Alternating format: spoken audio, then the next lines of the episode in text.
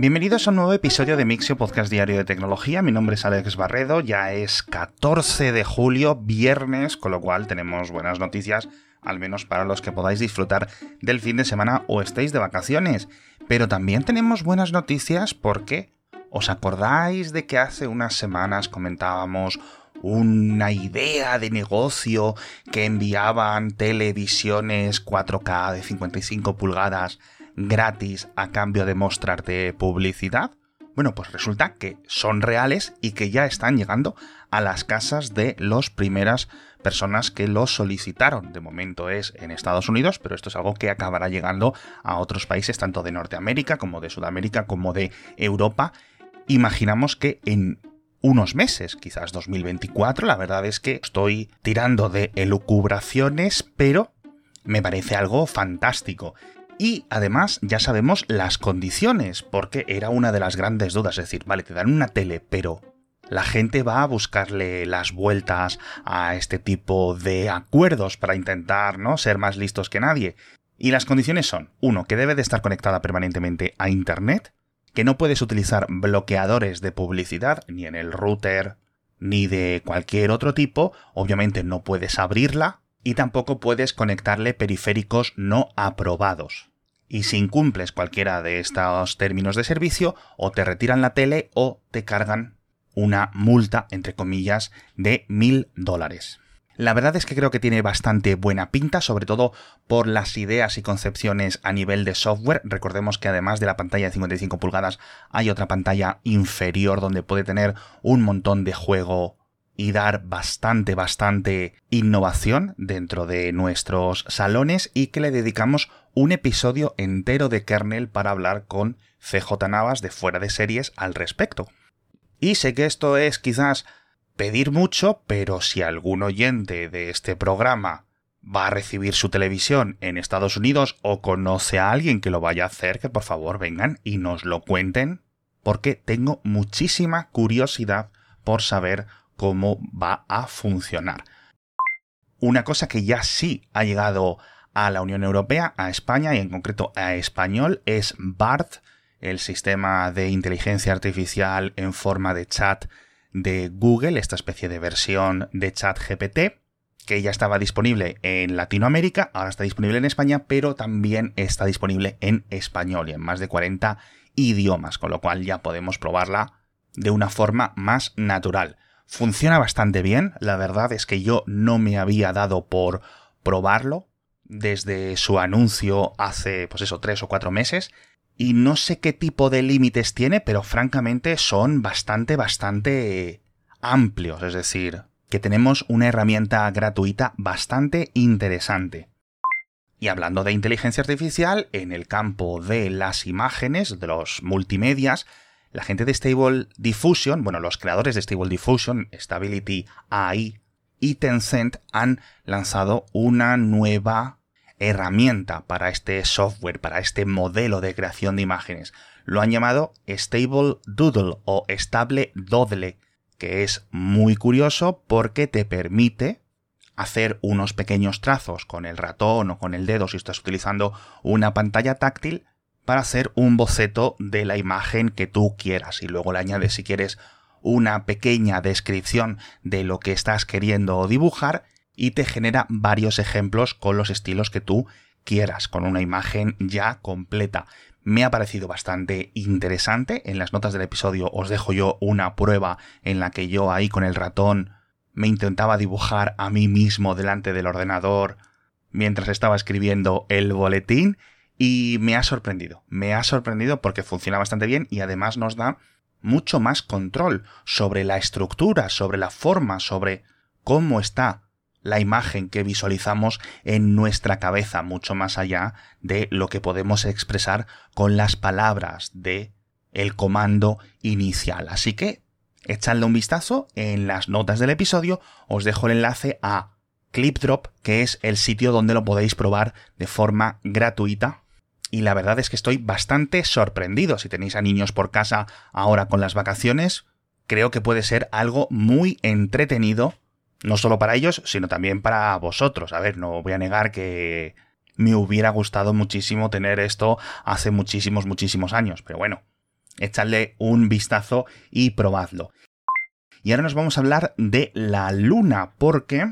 tenemos novedades sobre quiénes van a ser los astronautas en las futuras misiones Artemisa y en las misiones chinas. Y es que la Agencia Espacial Europea ha llegado a un acuerdo con la NASA para que un astronauta europeo esté presente tanto en la misión Artemisa 4 como en la Artemisa 5, que en principio deberían de lanzarse en 2028 o 2029. Yo supongo que habrá algún tipo de retraso, pero pues obviamente serán los dos primeros astronautas que toquen la superficie lunar. La misión Artemisa 4 será la segunda de las misiones Artemisa donde los astronautas lleguen a la Luna. Ya sabéis que en la misión Artemisa 2 no van a bajar hasta la superficie. En esa misión creo que va a ir un astronauta canadiense. En la misión Artemisa 3 no sé si van a ser todos estadounidenses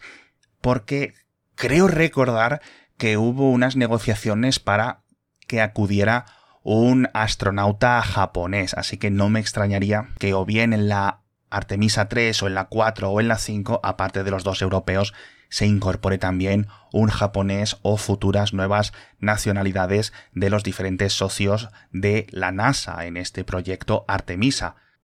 Los que también quieren llegar a la Luna en 2030 es la Agencia Espacial China, que hace unos pocos meses confirmaba la fecha de 2030 y ahora tenemos muchos más detalles de cómo va a ser su misión, porque va a constar de dos lanzamientos, un cohete que transportará a los astronautas, bueno, técnicamente allí les llaman taikonautas, hasta la órbita lunar y otro cohete que previamente haya llevado el módulo de aterrizaje. Entonces se juntarán el módulo tripulado, el módulo lunar, irán unidos hasta la superficie de la Luna, volverán a despegar y de ahí de nuevo a la Tierra. Es un sistema mucho más similar a lo que son las misiones Artemisas, que van a también a compartir un paso previo en la órbita lunar y mm, diferentes a lo que eran las misiones tradicionales eh, de la NASA con Apolo, que era un único cohete, una única misión en la que se enviaba todo. No sabemos cuántos taikonautas van a ser, yo suponiendo que hay dos cohetes es posible que quieran ir adelante con un proyecto ambicioso de cuatro astronautas, que sería una absoluta locura para ser su primera misión y si las misiones Artemisas empiezan a retrasar, pues es posible que nos encontremos en una nueva especie de carrera espacial, aunque un poco más sosegada que la de los años 60 y 70.